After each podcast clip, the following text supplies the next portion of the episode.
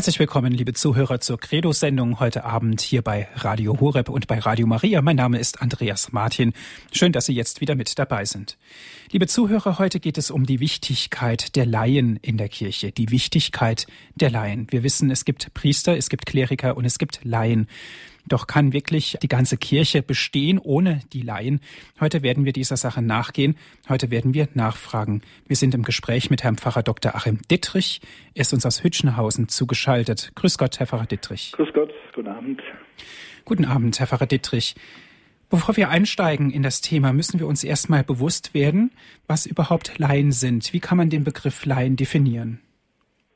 Ja, also es gibt so einen allgemeinen Sprachgebrauch heute, also auch jenseits der Kirche, wenn man von einem Laien spricht und dann denkt man zunächst einmal, es ist halt ein, ein Nichtfachmann, also der das nicht berufsmäßig macht, der das nicht studiert hat, der kein Experte ist, also der, na, ich bin Laie in dieser Sache, sagt man manchmal, also wenn es um Technik geht oder um irgendwelche, äh, irgendwelches Fachwissen, ähm, ja, das kommt auch so aus der ganzen äh, Geschichte dann äh, hervor, der sprachlichen Geschichte.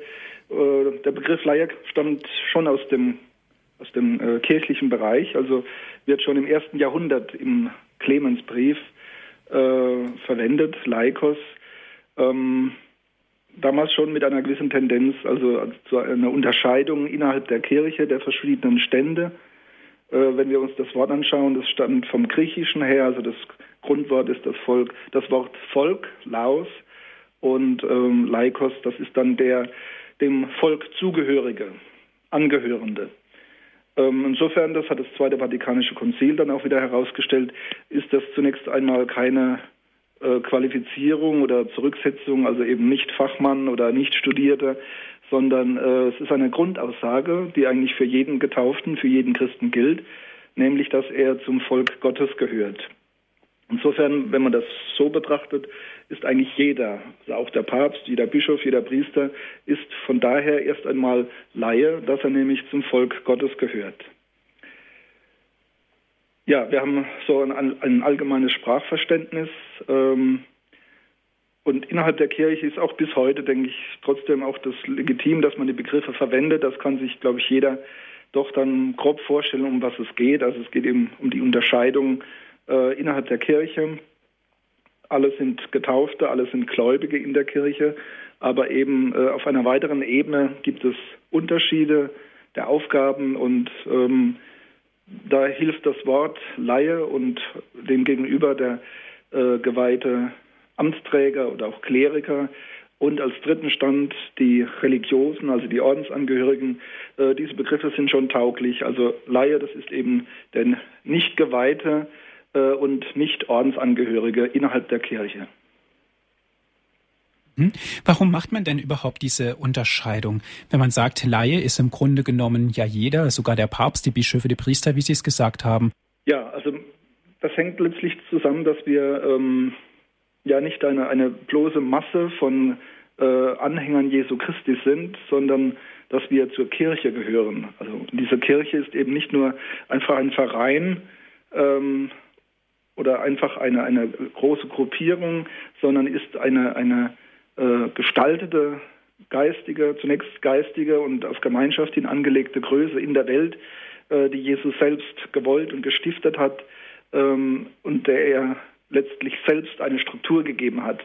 Eine Struktur also von verschiedenen Aufgaben, äh, Berufungen, die dann eben auch zu diesen Unterscheidungen führen. Also äh, letztlich der Umstand, dass wir von einem Laien sprechen können, kommt letztlich von, da, von daher, dass Jesus ähm, die Apostel berufen hat, schon zu Lebzeiten, also vor Ostern, ähm, einen diesen engeren Kreis äh, gebildet hat, die zwölf Apostel, denen er in besonderer Weise ähm, ja, die Verkündigung des Evangeliums und die Ausbreitung des Reiches Gott in der, Gottes in der Welt, denn dann eben auch die, die äh, Feier der Sakramente dass er diesen zwölf das in besonderer Weise anvertraut hat, sie bevollmächtigt hat, beauftragt hat, gesendet hat, dann auch an Ostern und Pfingsten nochmal in besonderer Weise. Und ja, dass das äh, eben diese, diese Gruppe der Apostel und ihrer Nachfolger und ihrer äh, Beauftragten, also die man dann bald Presbyter und Diakone nannte und heute spricht man äh, zumindest im deutschen Sprachgebrauch dann von, von Priestern und Diakonen, die zusammen mit den Bischöfen als Apostelnachfolgern eben diesen geweihten Stand, diesen herausgehobenen Stand äh, bilden und dem gegenüberstehen die Gläubigen, die eben nicht diese besondere Beauftragung haben, eben als Laien. Also letztlich, diese Unterscheidung kommt ja durch die besondere Form der Kirche und bekommt von Jesus Christus eigentlich letztlich selbst her. Mhm. Herr Pfarrer Dietrich, kann der Bischof denn auch Laien zur Mitarbeit im Apostolat berufen? Ja, sicher. Also äh, das sieht man schon in äh, den biblischen Texten, also im Neuen Testament, also gerade die Berichte ähm, des Paulus machen deutlich, also äh, Paulus kennt schon die besonderen Ämter und Aufgaben natürlich, noch nicht ganz ausgestaltet, wie es dann in den Jahrhunderten danach geschehen ist, aber vom, vom Wesentlichen her, vom Ansatz her war das schon erkennbar. Und äh, es ist aber deutlich, dass eben die anderen nicht nur einfach passive Gläubige sind, die also da von den Aposteln und Presbytern versorgt werden, sondern dass die also alle eine Aufgabe haben, eine, eine Apostolat, eine Sendung. Der Apostel ist ja der, der Gesandte, der also eine Sendung hat. Und ähm, jeder Getaufte hat von seiner Taufe und Firmung her, hat er einfach Anteil an dieser Sendung, äh, die eben nicht nur an die Apostel ergangen ist, sondern letztlich eine Aufgabe der ganzen Kirche ist, des ganzen Gottesvolkes. Und insofern ist das jetzt auch nichts Neues erst im 20. Jahrhundert, sondern es ist eigentlich schon von Anfang an klar gewesen. Also jeder Gläubige hat eine Sendung, eine Aufgabe und entsprechend kann das dann auch konkretisiert werden, dass der Bischof, also auch die Laien, in ganz besonderer Weise mit Aufgaben betraut, zum Beispiel im Rahmen der Katechese, der Verkündigung, äh, auch in der Liturgie und anderen Bereichen. Also das ist nichts Neues, das ist eigentlich von Anfang an auch so äh, präsent gewesen, hat sich natürlich in der Geschichte dann unterschiedlich äh, gestaltet. Ähm, da war viel Bewegung drin und ja, ein Problem ist halt, die Qualifikation war eben im Mittelalter oftmals bei vielen Gläubigen nicht gegeben. Also die waren ungebildet, die konnten teilweise nicht mal lesen und schreiben und deswegen hat sich damals so ein bisschen auch diese, diese ähm, Unterscheidung, also Kleriker auf der einen Seite äh, und ein bisschen die, die äh, bedürftigen Gläubigen und Laien auf der anderen Seite es hat sich so in der Zeit so ein bisschen äh, formiert, auch nicht als Gegensatz, aber so als ein bisschen Über- und Unterordnung. Hm.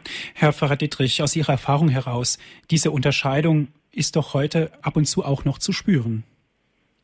Also wenn man das äh, als, als Qualifikation nehmen möchte, ähm, dass die Gefahr gibt es immer, dass natürlich jemand, der ähm, von Berufswegen sich ganz und gar dem Kirchendienst widmet äh, und entsprechend dann auch Theologie studiert hat und ganz und gar sein Leben dafür einsetzt, dass der natürlich äh, gefährdet ist, sich da auch ein bisschen erhaben zu fühlen oder übergeordnet. Äh, das Risiko ist immer da, das spüren wir beim heiligen Augustinus schon, der eben davon gesprochen hat im Hinblick auf das Bischofsamt, äh, dass wir nicht Herren über die Gläubigen sein sollen. Als Bischof spricht er das.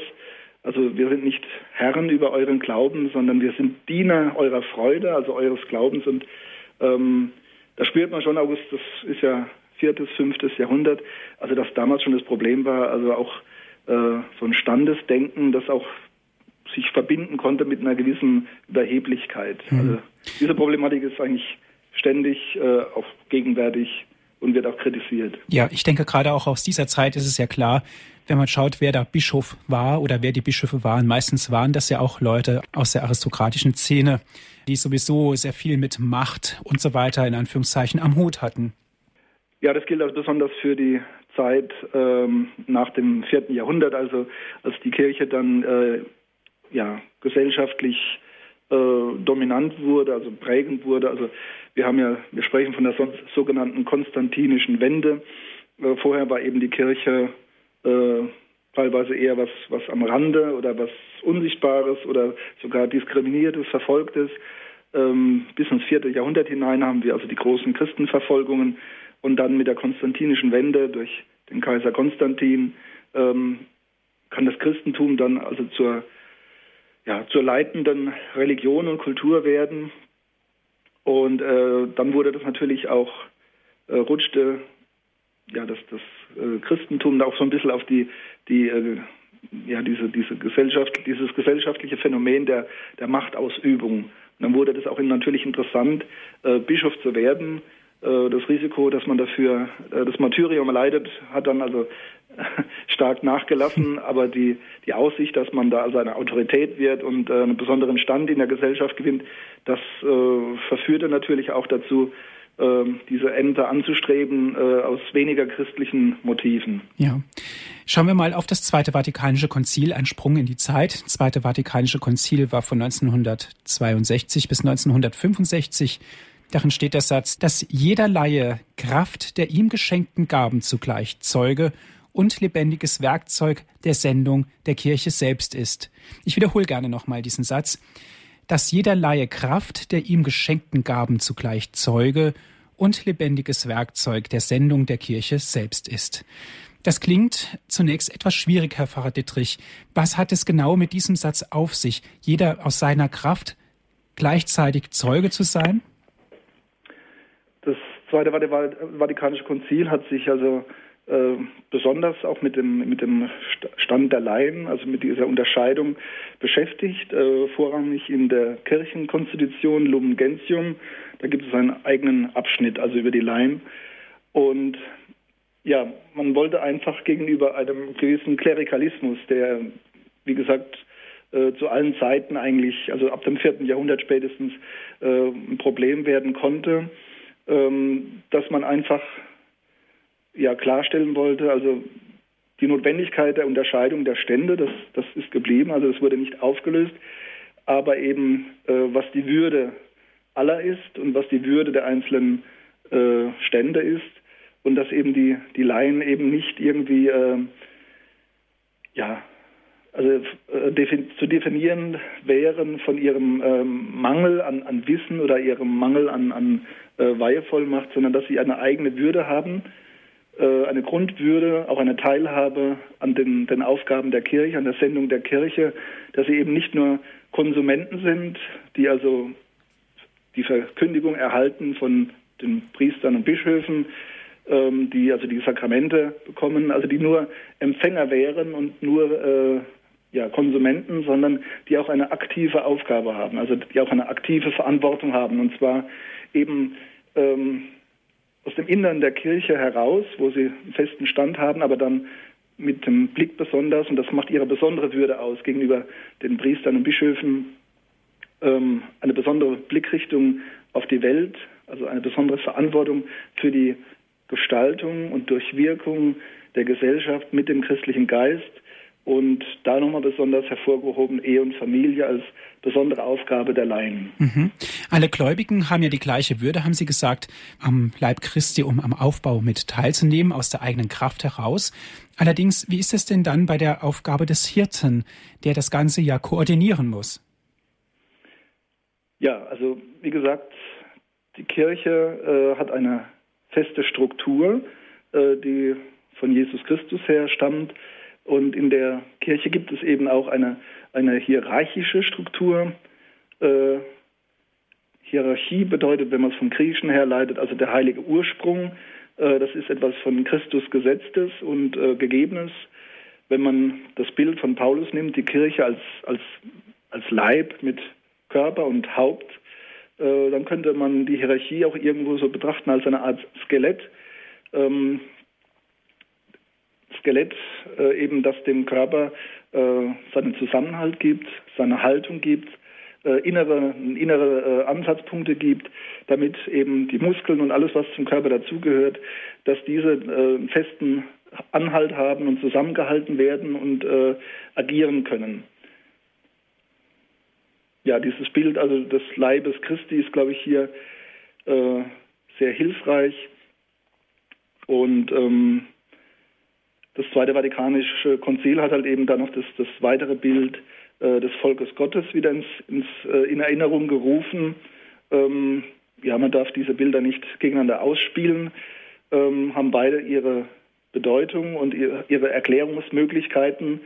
ähm, man sollte sie ergänzen, also man sollte sie nicht gegeneinander ausspielen.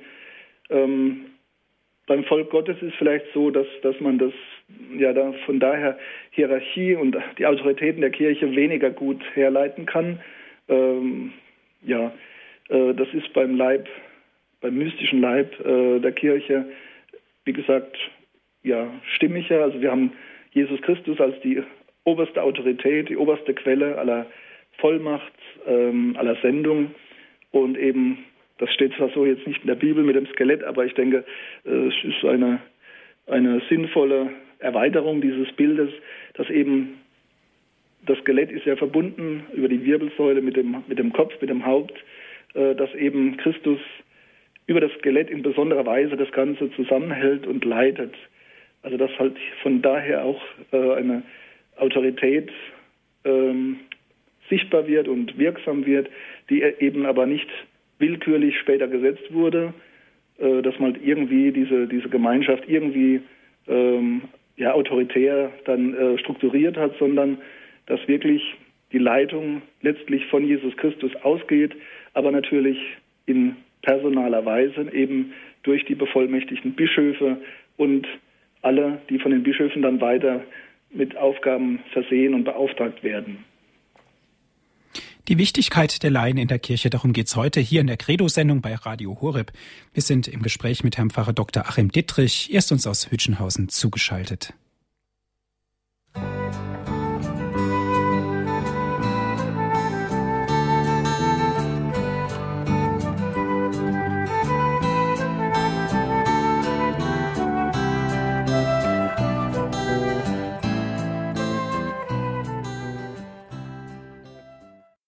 Sie hören die Sendung Credo hier bei Radio Horeb. Es geht um die Wichtigkeit der Laien in der Kirche. Wir sind verbunden mit Herrn Pfarrer Dr. Achim Dittrich, erstens aus Hütchenhausen zugeschaltet. Herr Pfarrer Dittrich, wenn wir die Kirche mal genau betrachten, geht es ja darum, um die Vergegenwärtigung Christi in der gesamten Welt unter den ganzen Menschen dieser Erde. Nun ist es aber doch so, dass die Menschen auch fehlbar sind.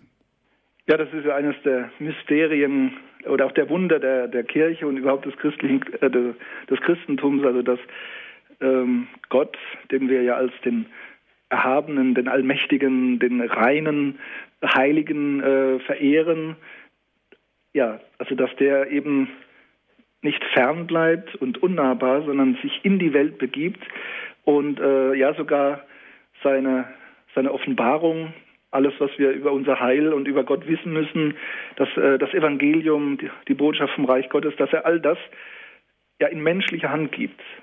Das ist ja letztlich der, der Hintergrund, warum äh, durch alle Zeiten sich äh, viele auch an der Kirche und an den Christen gestoßen haben, eben wegen der Unvollkommenheit der Christen und auch der Amtsträger. Ähm, aber das ist das Risiko, dass äh, äh, Jesus Christus, dass Gott ganz bewusst eingegangen ist. Also sich auf diese schwachen Menschen einzulassen, äh, sie zu Mitarbeitern zu machen, trotz ihrer Begrenzungen, trotz ihrer Fehler. Und das ist auch so der, der, die Spannung, die äh, immer gegenwärtig sein wird, also zwischen äh, dieser heiligen Aufgabe, der heiligen Offenbarung, äh, der Glaubenslehre, all diese Dinge, die von vom Christus herkommen, die vom Heiligen Geist her äh, getragen werden das aber eben in menschlichen Worten, in menschlichen Taten und immer äh, ja, konkretisiert von den Menschen in die Zeit hinein, aber eben auch gefährdet, äh, dadurch äh, verstellt zu werden, verzerrt zu werden oder auch beschmutzt zu werden durch persönliches Fehlverhalten oder äh, fehlgeleitete Interessen, die eben also nichts mit dem Evangelium zu tun haben. Aber das ist eben äh, kein Betriebsunfall oder keine, äh, sondern da hat Christus sich ganz bewusst darauf eingelassen, ähm, um eben alle Menschen erreichen zu können, braucht er die Menschen, die gläubigen Menschen als Mitarbeiter. Und zwar, das gilt für die Geweihten und die Ordensleute genauso wie für die Laien. Mhm. Herr Pfarrer Dietrich, es gibt ja auch diese beiden Schlagworte, das allgemeine Priestertum und die Berufung der Laien. Vielleicht gehen wir doch da noch mal ein bisschen intensiver darauf ein, auf das allgemeine Priestertum und dann vielleicht auch im Kontext zu der Berufung der Laien. Ja, also das hat man auf dem Zweiten Vatikanischen Konzil äh, ja neu formuliert Also in dieser sprachlichen Form ist es ziemlich neu. Ähm, vorher war eigentlich der Begriff des Priestertums wirklich äh, reserviert für das Weihepriestertum. Also man hat damals diese Unterscheidung eingeführt zwischen Weihepriestertum einerseits, also äh, die Weihe, die Bevollmächtigung zur Sakramentenspendung durch Bischöfe, Priester, Diakone einerseits und eben das allgemeine Priestertum, das von der von der Taufe herkommt. Also das ist, was ich eingangs schon sagte, das ist diese Grundwürde, äh, diese Grundbefähigung, also die jeder von Taufe und Firmung her hat. Ähm, das hat dann das Konzil die, das allgemeine Priestertum genannt und damit deutlich gemacht, also dass ähm, die Dinge nicht nebeneinander stehen, also Priester und Laien nicht nebeneinander stehen, sondern äh, eigentlich auf dem gleichen Feld stehen und auf der gleichen Basis, aber unterschiedliche Kompetenzen haben und auch unterschiedliche ähm, Charismen, unter, unterschiedliche Anteile, aber letztlich nicht auf getrennten Feldern, sondern auf dem gleichen Feld. Es geht letztlich um diese drei Aufgaben, nämlich die Welt äh, zu heiligen, die Welt äh, zu heilen, zu lehren, zu leiten. Äh, ja, im Prinzip geht es darum, die Menschheit in Christus zu einen und in Christus äh, äh, zu heilen, also zu erlösen, äh, sie zu befreien von ihrer, ihrer Trennung von Gott, also aus der Sünde heraus. Das allgemeine Priestertum und die Berufung als Laien. Was ist da genau meine Berufung als Laie? Kann man das an irgendwas festmachen? Also als Laie, der Laie ist zunächst mal auch äh, bestimmt, also nicht nur das, das Fehlen der, der, der Priesterweihe oder der Bischofsweihe, ähm, sondern sein, sein Standort in der Gesellschaft. Das ist wohl eines der wichtigen Momente, dass der Laie gesehen wird. Also er lebt in der Welt, er lebt in der Gesellschaft.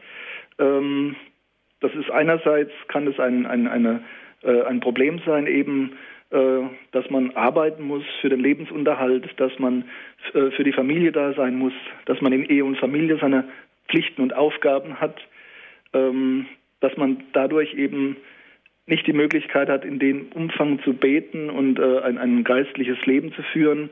Äh, das ist eine Betrachtungsweise. Das ist sicherlich äh, klar, dass jemand, also der im Kloster ist, ähm, dass der natürlich mehr Zeit investieren kann, ist, kann für das geistliche Leben, dass der auch mehr Freiraum hat für ähm, den geistlichen Umgang mit Gott.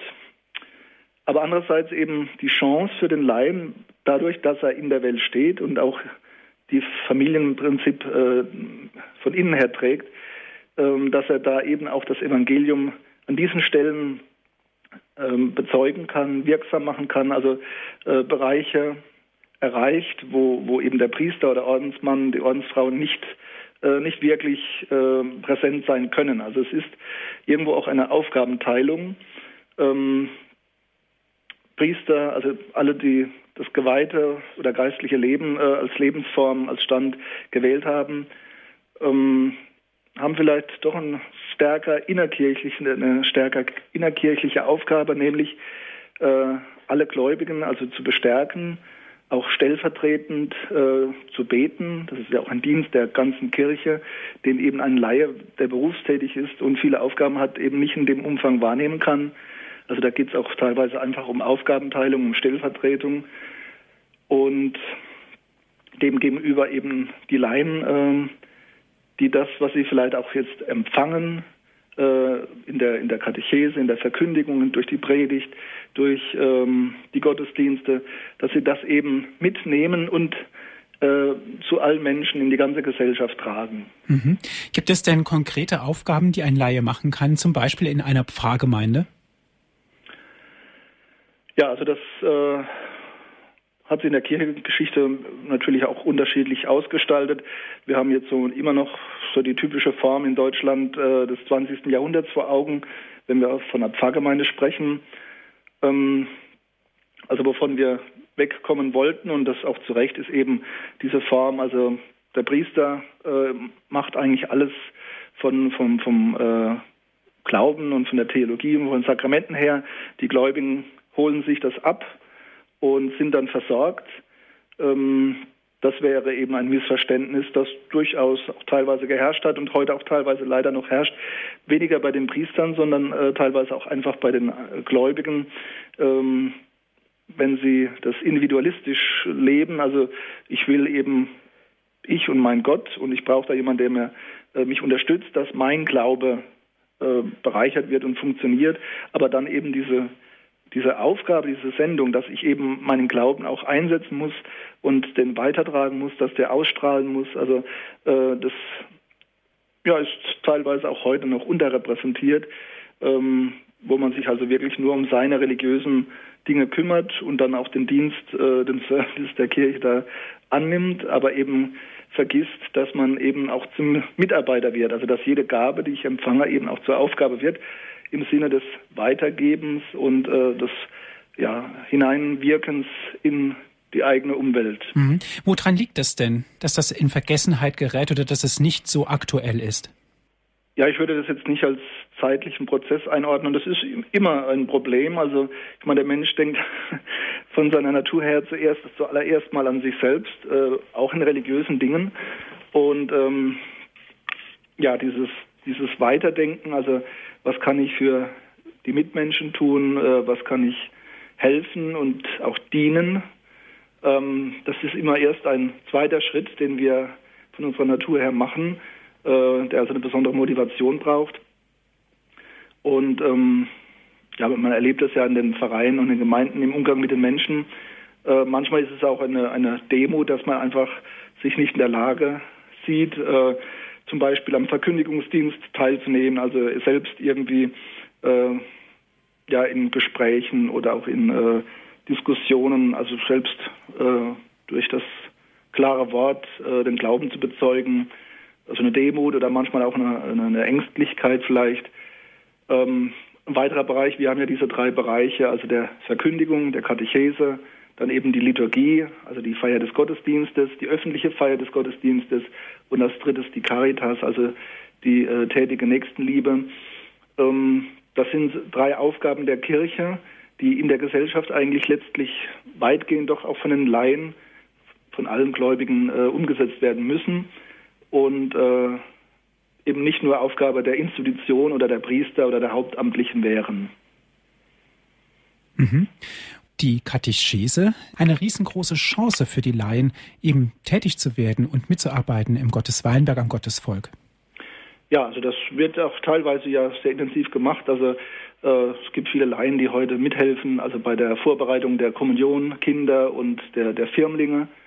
Ähm, wir haben die Lehrer, die Religionslehrer in den Schulen, das sind auch Laien, beauftragte Laien, äh, auch qualifizierte Laien, aber sie sind Laien und haben Anteil an der Katechese, also an der Glaubensweitergabe. Ähm, ja, ich denke, der, der Bischof und der, der, die Priester schauen, da sollten immer ein bisschen schauen, dass das auch im kirchlichen Rahmen sich bewegt. Ähm, das ist, sind einerseits eben die beauftragten Formen, also wie zum Beispiel jetzt mit der äh, Missio Canonica des Bischofs für den Lehrunterricht.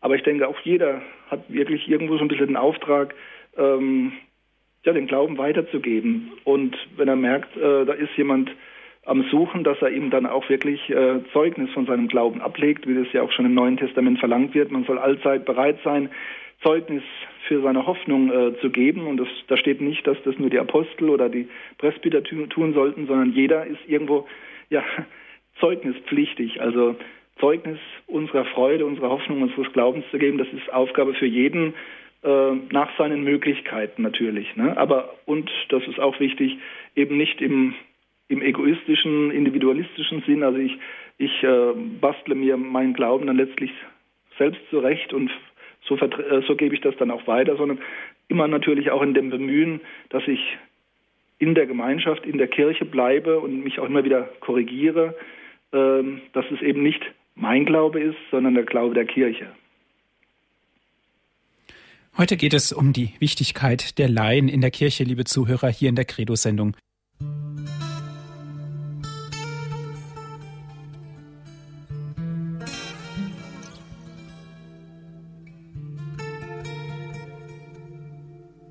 Die Wichtigkeit der Laien in der Kirche, darum geht es heute in unserer Credo-Sendung.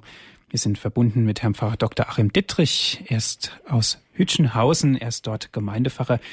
Im Bistum Speyer liegt das, Herr Pfarrer Dittrich.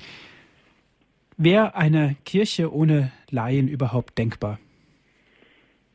Nein, nein. Also das äh, ist einfach grundgelegt in der Art und Weise, wie Gott in die Welt eingetreten ist. Also Gott wollte ja in der Welt gegenwärtig werden und er hat es eben nicht getan als der völlig Fremde, der sich nicht wirklich äh, auf den Menschen einlässt, sondern ihn nur von außen her konfrontiert, sondern äh, die Menschwerdung, dass also Gottes Wort Mensch wird, also dass da eine Einheit entsteht zwischen göttlicher Natur und menschlicher Natur, äh, das macht schon deutlich, also ähm, Gott will wirklich den Menschen zu innerst erreichen. Er lässt sich auf den Menschen ein, auch mit seinen Fehlern und Schwächen, nimmt den Menschen eben auch in Dienst für die Ausbreitung des Evangeliums, für die, für die, äh, ja, für im Prinzip für die Gewinnung der Menschheit, für, für Gott, für die Versöhnung mit Gott.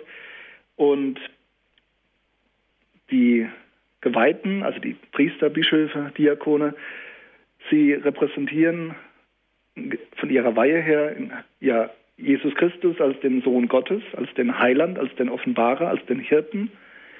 Ähm, aber das ist eben nur ein Teil von Christus. Und der andere Teil ist wirklich, sind die Menschen, die Geschöpfe sind, die zunächst Hörende und Empfangende sind, aber eben dann als Beschenkte dann äh, die Möglichkeit bekommen, Mitarbeiter zu werden.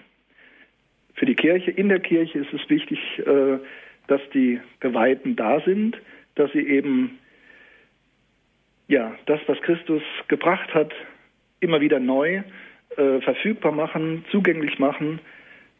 Also die, die, das Evangelium durch die Predigt, äh, die Sakramente, durch die Sakramentenspendung, all das ist wichtig, aber ist eigentlich nur sinnvoll auf die Gläubigen hin, also auf die Laien hin. Das ist äh, deswegen sprechen wir auch von Dienstämtern. Die Ämter sind also nicht für sich selbst da, sondern sie sind im Dienst für die Gläubigen da, für die Welt da. Und ähm, deswegen, äh, ja, ohne Gläubige, ohne Laien äh, ist die Kirche und ist das ganze Heilswerk Jesu eigentlich nicht sinnvoll. Mhm. Herr Pfarrer Dietrich, schauen wir doch mal auf ganz große Pfarreien, Gemeinschaften. Da könnte doch der Pfarrer sagen, gerade wenn also der Laienstatus so hervorgehoben wird, zu einem Mitarbeiter, Sie könnten doch heute Mittag oder heute Vormittag mal die Predigt halten. Da gibt es natürlich ganz klare Gesetze, dass das verboten ist und so weiter, völlig klar. Aber es wäre doch zumindest mal ein Denkschema. Ja, also es gibt äh, also es gibt ja die Laientheologen und ähm, da sind welche dabei, die also wirklich auch sprachlich sehr sehr gewandt sind, also die auch äh, ja, die wirklich ähm, Fähigkeiten haben, also der Verkündigung. Und da ist es schon eine Versuchung, äh, dass, dass auch die Leute sagen, Mensch, warum, warum kann ich mal der, der Laientheologe predigen? Ähm, wo ich aber dann eben, wo die Kirche äh, sagt, nein, es geht hier letztlich nicht um die Begabung äh, in der Rhetorik, also wie, wie, gut man das präsentieren kann, sondern es ist wirklich ein, ähm, ja, es geht wirklich um eine geistliche äh, eine geistliche Aufgabe.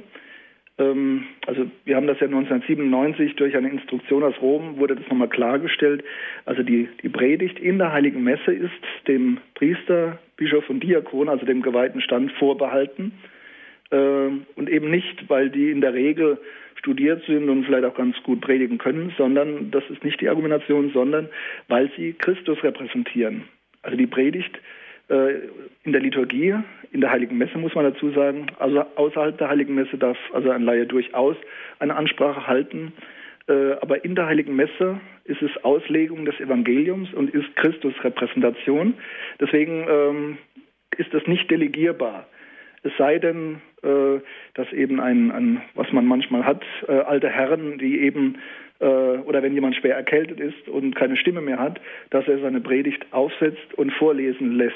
Das ist möglich, aber äh, da muss für die Gemeinde deutlich sein, es ist also die Auslegung des Priesters oder auch des Diakons. Ähm, ja, die Laien können also Anteil nehmen im Gottesdienst, äh, auch in der Verkündigung, eben zum Beispiel durch die Lesung. äh, also das Wort Gottes des Alten Testamentes oder der, der, der Apostelbriefe zu verkünden, aber eben zum Beispiel auch wieder nicht äh, das Evangelium vorzutragen. Das gehört fest zur Predigt dazu und das ist eben die unmittelbare äh, Verkündigung Jesu Christi. Und da muss es eben äh, von der Weihestruktur her, von der geistlichen Struktur, muss das jemand Geweihtes sein. Das ist keine Herabsetzung, auch keine Wertung irgendwelcher äh, Fähigkeiten des Sprechens und der Predigt, sondern einfach eine Vergegenwärtigung Jesu Christi in, im Evangelium und in der Auslegung. Mhm, da möchte ich ganz gerne nochmal zurückfragen. Ist das denn nur relevant für die Heilige Messe, also für die Eucharistiefeier? Wie sieht es denn da aus, zum Beispiel bei eucharistischen Andachten? Ja, also in der eucharistischen Andacht ist es durchaus vorstellbar, dass also äh, ein Lektor oder auch ein Pastoralreferent ähm, also eine Ansprache hält oder auch äh, aus, der, aus der Bibel einen Text vorträgt. Ähm, wie gesagt, das ist also beschränkt auf die Heilige Messe, weil da eben die Heilige Messe kann man ja auch ohne Priester nicht feiern, äh, sonst ist es keine Heilige Messe. In einer Andacht ist das kein Problem, also auch selbst wenn äh, jetzt der Priester das Allerheiligste aussetzt, äh, muss nicht er dann unbedingt die Ansprache halten. Also er kann das durchaus ähm, dann übertragen an einen mhm. Lektor der Pastoralreferenten. Das wird auch bei uns äh, öfters mal gemacht, dass man eben zum Beispiel bei der eucharistischen Schlussandacht des großen Gebetes, so heißt es hier bei uns, also äh, andernorts hat es andere Namen, aber das ist eben, äh, früher war es mal das ganz große Gebet mit 40 Stunden oder das zwölfstündige Gebet. Also bei diesen Schlussandachten äh, kann durchaus auch ein Laie äh, eine Ansprache halten, das geht. Aber der Priester muss sich doch vorher kundig gemacht haben, dass das alles in Ordnung ist, was dann der Laie spricht. Ja, also äh, wenn es jetzt ja, ein, ein, Gemeindemitglied ist, muss er natürlich vorher schon schauen, also äh, er muss das, denjenigen kennen und muss wissen, äh, hat er die Einsicht dazu. Also das muss er natürlich schon sehr, äh, sehr eng verfolgen. Etwas anderes ist es, äh, wenn jemand schon beauftragt ist vom Bischof zur Verkündigung, also zum Beispiel äh, ein Pastoralreferent. Der hat also einerseits schon mal die theologische Qualifikation, hat den Auftrag des Bischofs allgemein äh, zur Katechese, zur Verkündigung. Und ähm, klar, also der Pastoralreferent kann das nicht ohne oder gegen den Priester tun, aber er hat schon einen gewissen Grundauftrag vom Bischof, der also so eine Ansprache auch legitimiert. Wie sieht es denn aus mit anderen Laiendiensten in der Eucharistiefeier? Ja, also wie gesagt, äh, das ist äh, in den letzten 50 Jahren war das ja ein Riesenthema und ist auch immer noch auch ein bisschen äh, Diskussionsthema. Man darf natürlich nicht vergessen, es ist Gottesdienst. Es geht also nicht um äh, darum, dass jeder aus der Gemeinde irgendwie präsent wird und einen, eine Aufgabe erfüllen kann. Es muss immer hingerichtet sein. Also wirklich, wir wollen Gott dienen, wir wollen sein Wort hören, wir wollen das Sakrament feiern. Und äh, alles muss dabei letzten Endes äh, dienenden Charakter haben und nicht äh, im Sinne von, von Repräsentation, also von Eigenrepräsentation äh, oder, oder Profilierung. Wie, wie, schon gesagt, Lektorendienst ist sehr wichtig, äh, ist auch für den Priester sehr angenehm, dass er eben nicht alles vortragen muss, sondern auch mal selbst zum Hörer des Wortes werden kann, also dass man sich bei der Lesung hinsetzen kann als Priester und darf auch mal zuhören. Also und der, der Laie trägt die Lesung vor und das ist also für den Priester auch sehr angenehm und auch sehr wichtig, ähm, dass er nicht nur ganz eindimensional der, der Gebende ist, sondern auch klar ist, also er ist äh, auch irgendwo zunächst mal Empfangender und dann in seiner besonderen Aufgabe und Weihe kann er diese, diese Darstellung Jesu Christi vollziehen.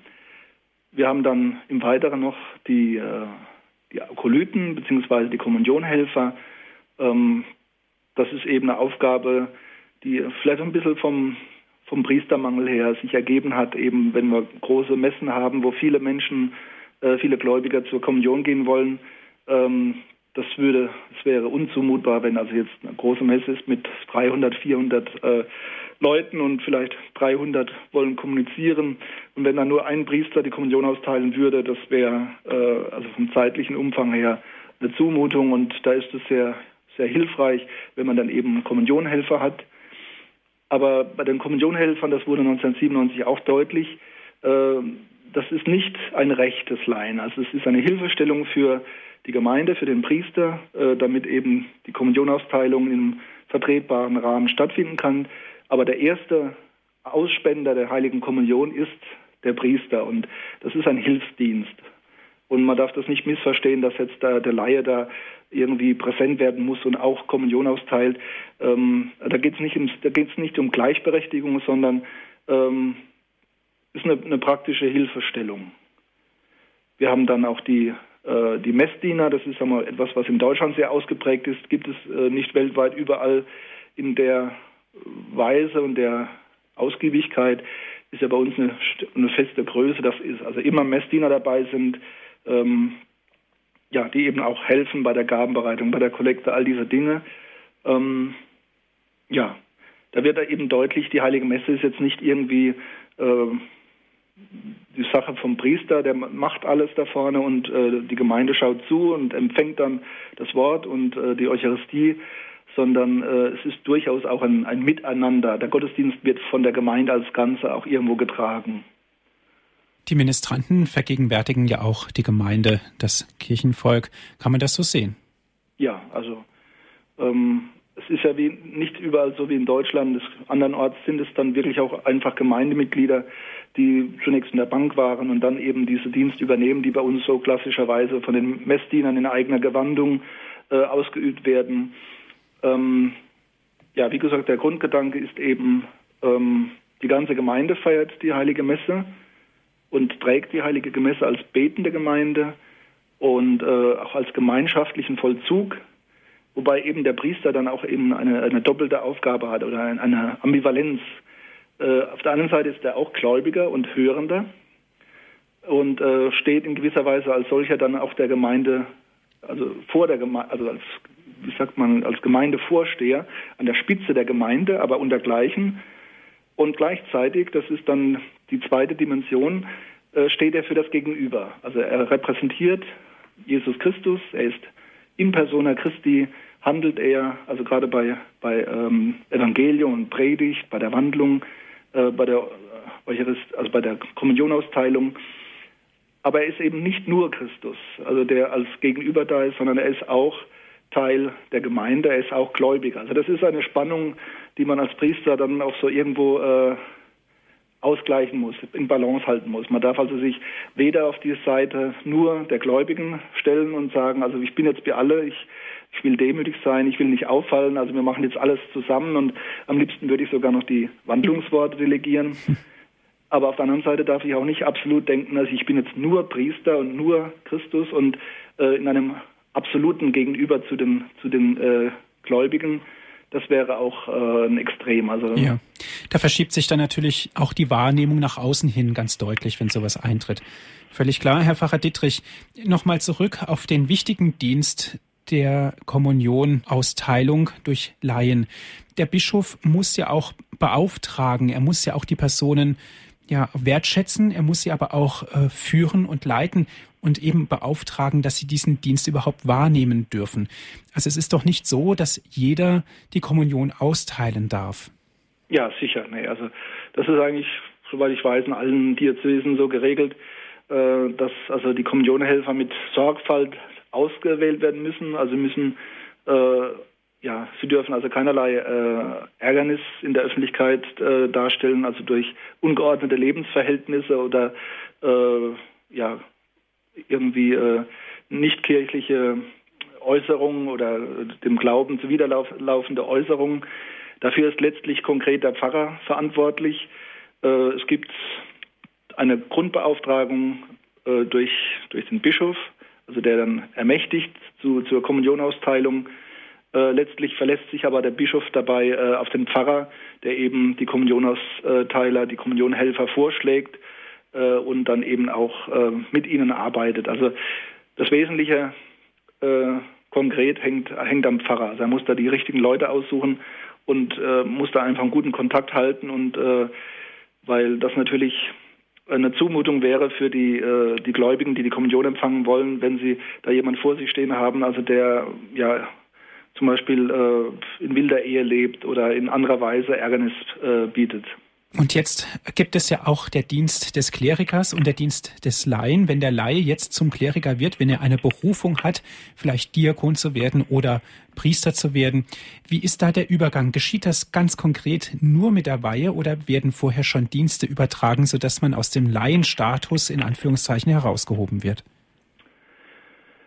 Also beim Werdegang des Priesters ist es so, dass das äh, nach der neueren Ordnung gestaffelt ist. Eben man macht diese Schritte äh, Lektor, Akolyt, Diakon, Priester. Äh, das baut sich dann so aufeinander auf.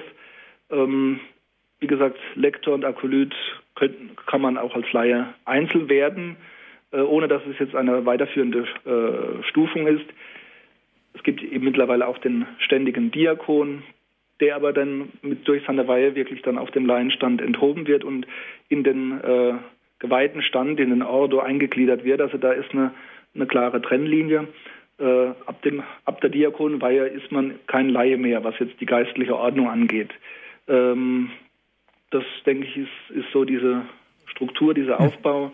Und jeder Priester sollte auch so äh, diese Momente nicht vergessen, also diese Schritte, die er gemacht hat, also dass er der, äh, der Verkünder des Wortes Gottes ist, der Lektor, äh, der Helfer bei den Sakramenten, bei der, besonders bei der Eucharistie, der Akolyt, und ähm, der Diakon ein Dienstamt, äh, das nicht nur liturgisch ist, sondern auch karitativ. Also der Diakon hat eigentlich eine besondere Berufung auch zum karitativen Dienst in der Gemeinde.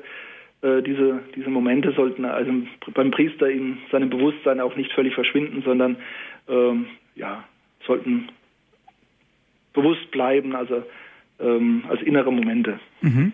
Und der Dienst des Akolyten und des Lektors, bedarf es da einer besonderen Ausbildung?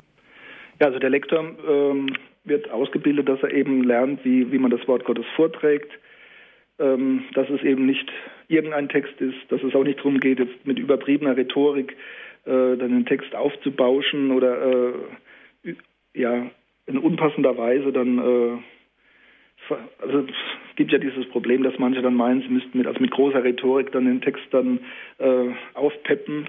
Ähm, also es braucht einfach eine gewisse Sprachausbildung, äh, die den, den heiligen Texten äh, angemessen ist, die natürlich aber auch darauf zielen, dass gut verständlich für alle äh, das Wort Gottes ankommen kann. Ähm, beim Akolyten muss natürlich auch eingeübt werden, äh, welche Hilfestellungen er äh, im, im, Rahmen der Gottesdienste äh, machen kann und wie man das in angemessener Form dann tut. Äh, dem angegliedert Kommunionhelfer muss eben auch lernen äh, oder eingewiesen werden, sagen wir mal so, eingewiesen werden, ähm, wie man die Kommunion austeilt, ähm, wie man sich dazu kleidet. Das muss, also wie gesagt, äh, man, man, hat einen Dienst und will den Menschen äh, helfen und dann kann man sich da nicht bunt wie ein Pfau kleiden. Also es gibt Gemeinden, da haben die Akolytenlektoren eine eigene liturgische Gewandung, aber oftmals sind sie doch äh, im Zivil und das Zivil muss dann aber auch würdig sein und passen und äh, sofern es eine Frau wahrnimmt, ähm, muss er auch aufpassen, dass er jetzt zum Beispiel nicht äh, Parfum, Parfum aufträgt äh, und dann das irgendwie schwierig oder anstößig ist für die, für die Gläubigen, die dann nach vorne kommen. Mhm.